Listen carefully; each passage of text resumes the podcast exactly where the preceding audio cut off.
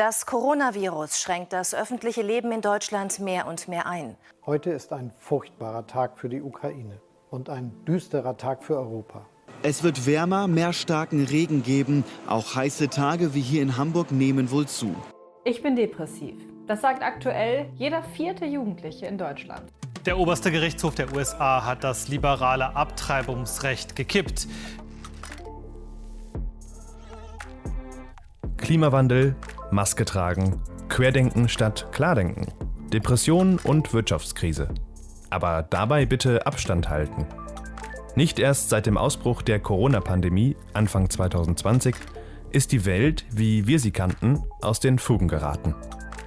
Am Morgen des 24. Februar 2022 war es dann, als hätte man den Schalter endgültig umgelegt. Es herrscht Krieg in Europa. Spätestens in diesem Moment haben wir uns doch alle die gleiche Frage gestellt. Wo findet sich in dieser Welt noch Hoffnung? Wir sind die Journalismus Masterclass 2022 der Universität Passau und wir haben es uns zur Aufgabe gemacht, dieser Frage auf den Grund zu gehen. Hierfür sind wir durch ganz Deutschland, Österreich und sogar bis in die Ukraine gereist, haben Dutzende Interviews geführt und beeindruckende Persönlichkeiten kennengelernt. Das sind ihre Geschichten. Triggerwarnung. In dieser Podcast-Folge sprechen wir unter anderem über Suizidalität. Falls du in deiner Vergangenheit Erfahrungen mit diesem Thema gemacht hast, dann höre diese Folge nicht alleine oder überspringe sie.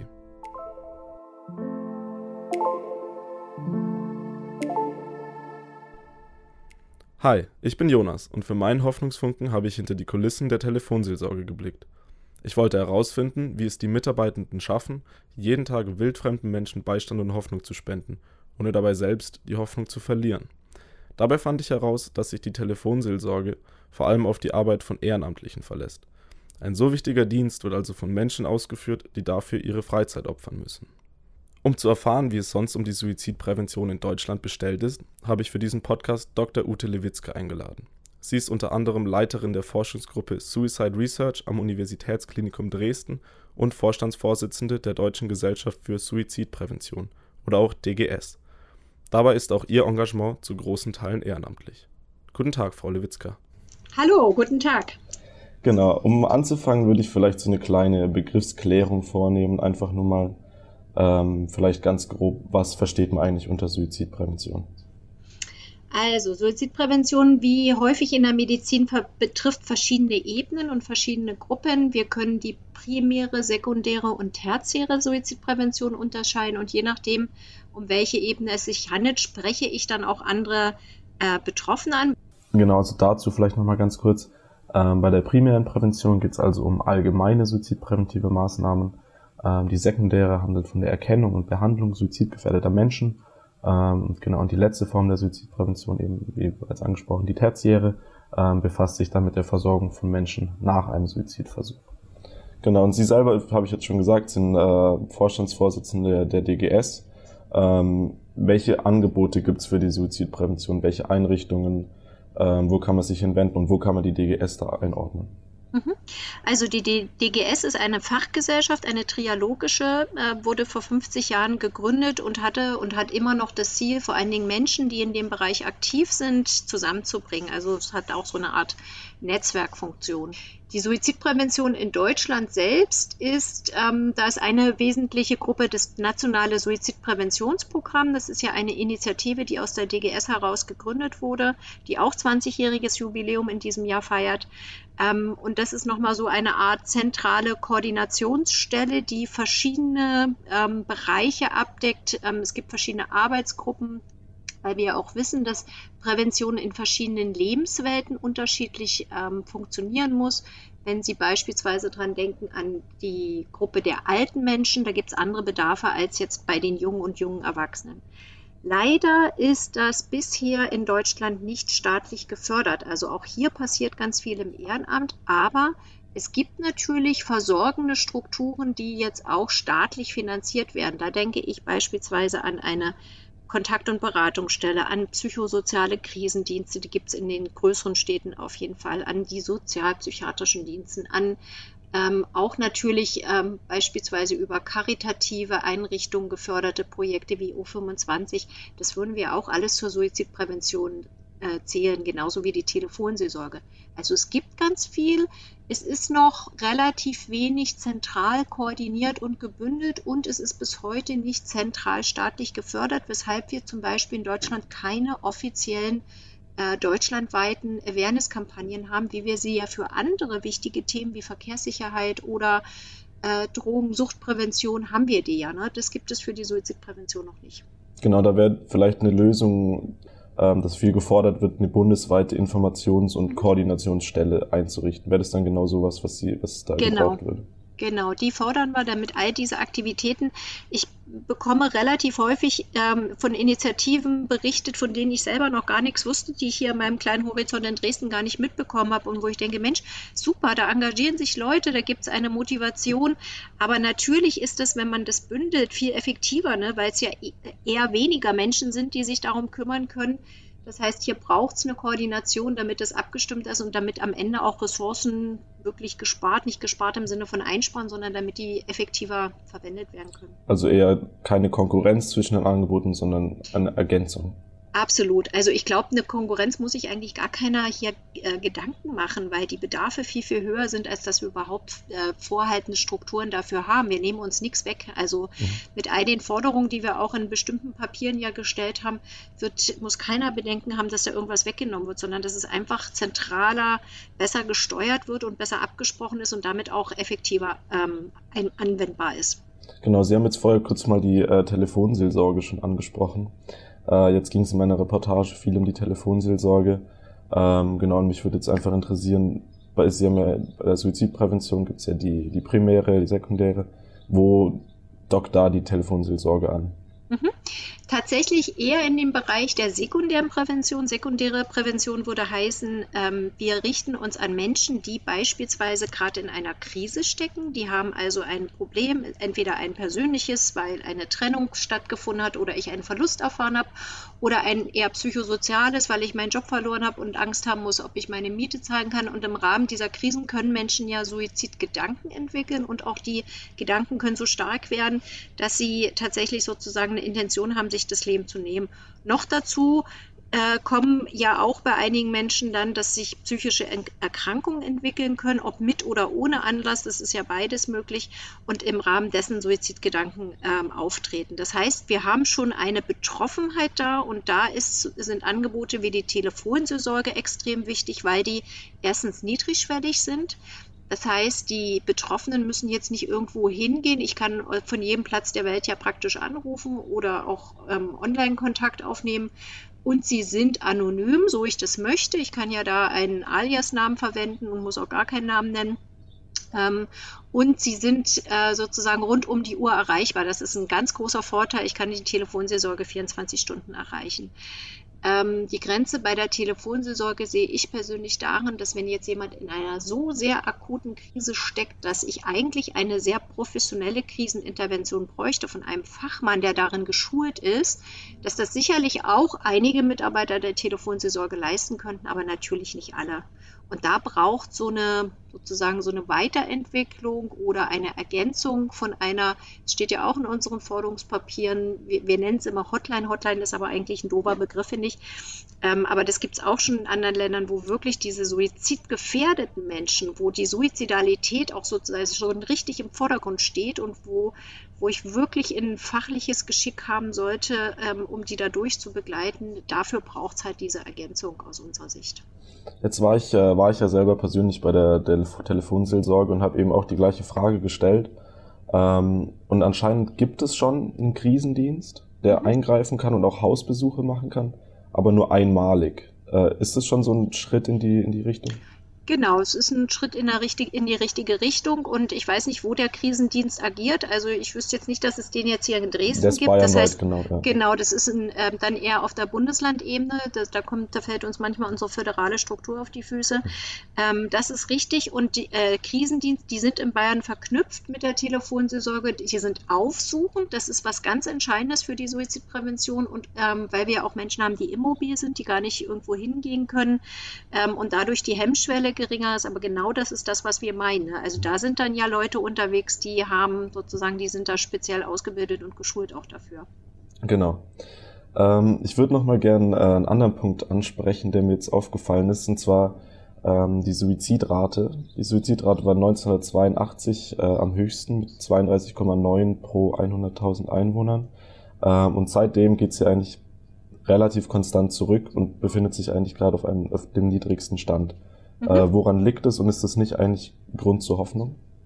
Genau, das ist Grund zur Hoffnung, aber keinesfalls äh, sich zurückzulehnen und zu sagen, wir müssen nichts mehr machen.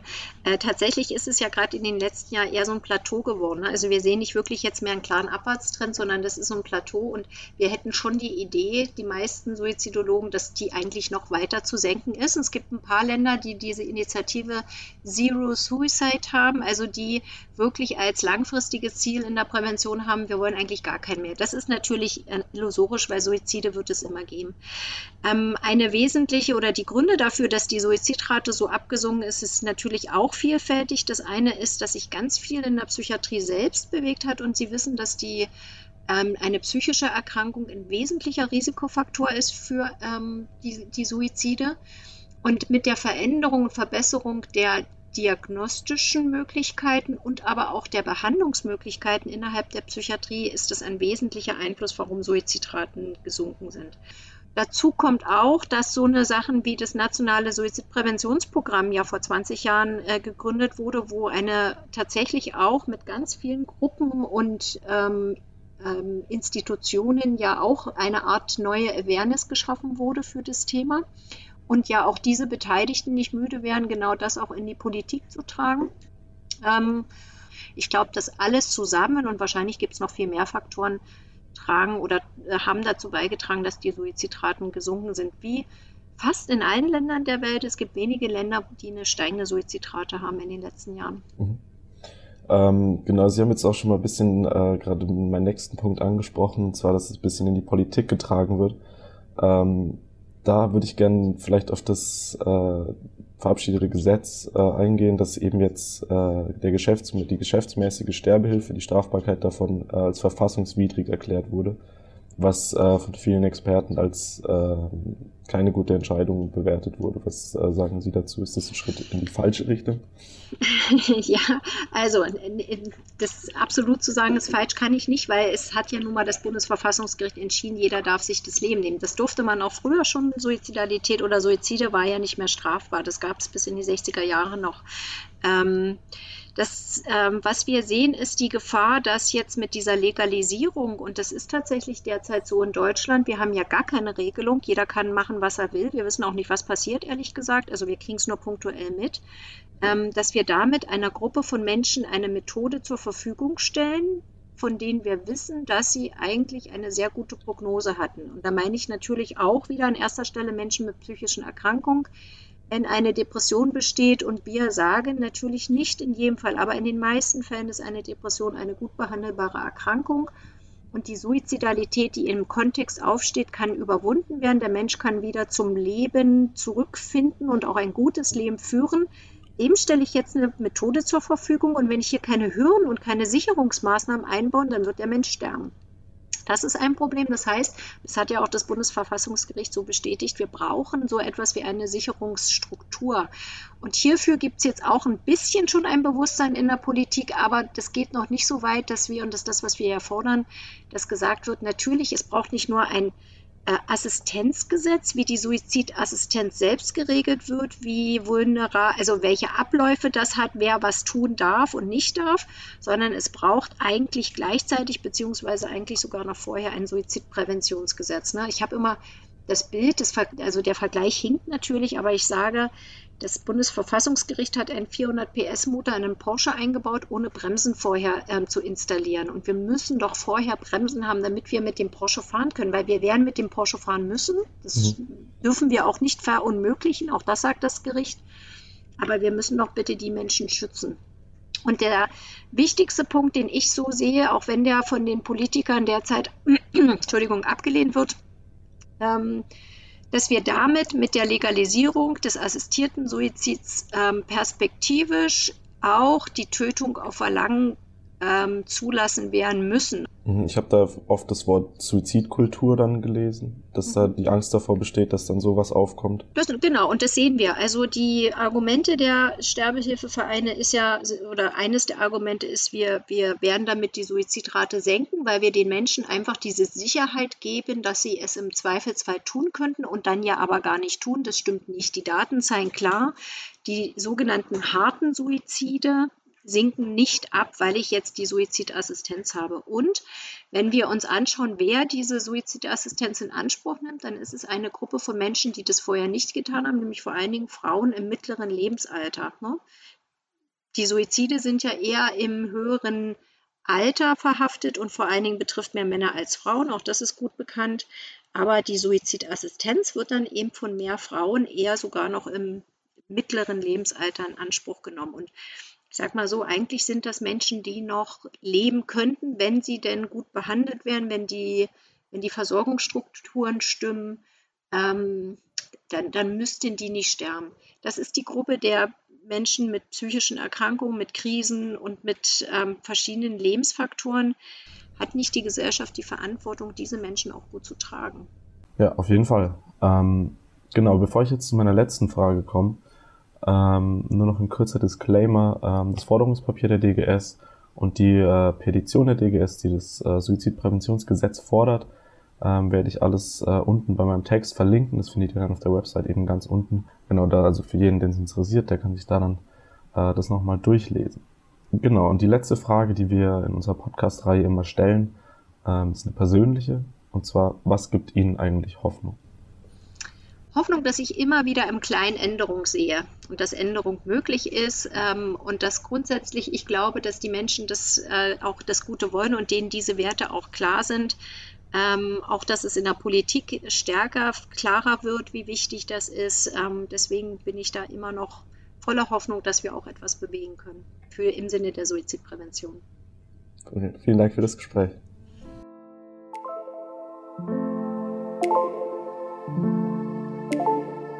Ich muss zugeben, die Themen, die ich im Rahmen dieses Projektes behandelt habe, liegen mir etwas schwer im Magen. Ich habe mich viel mit Suizidalität beschäftigt, habe von grausamen Schicksalen erfahren und mit verschiedenen Einrichtungen über die mangelhafte Suizidprävention in Deutschland gesprochen. Mein persönlicher Hoffnungsfunke dabei ist allerdings das Engagement, das meine Gesprächspartner und Protagonisten an den Tag legen. Wer weiß zum Beispiel, wie viele Telefonate Theresa Müller in ihren 23 Jahren bei der Telefonseelsorge schon geführt hat wie vielen Menschen sie bereits geholfen hat, ohne dabei auch nur Dankbarkeit zu erwarten. Vielleicht konnte ich mit meinem Text und diesem Podcast ja auch ein paar Leser und Zuhörer motivieren, sich zumindest Gedanken über das eigene Engagement zu machen. In diesem Sinne sage ich danke fürs Zuhören und auf Wiederhören.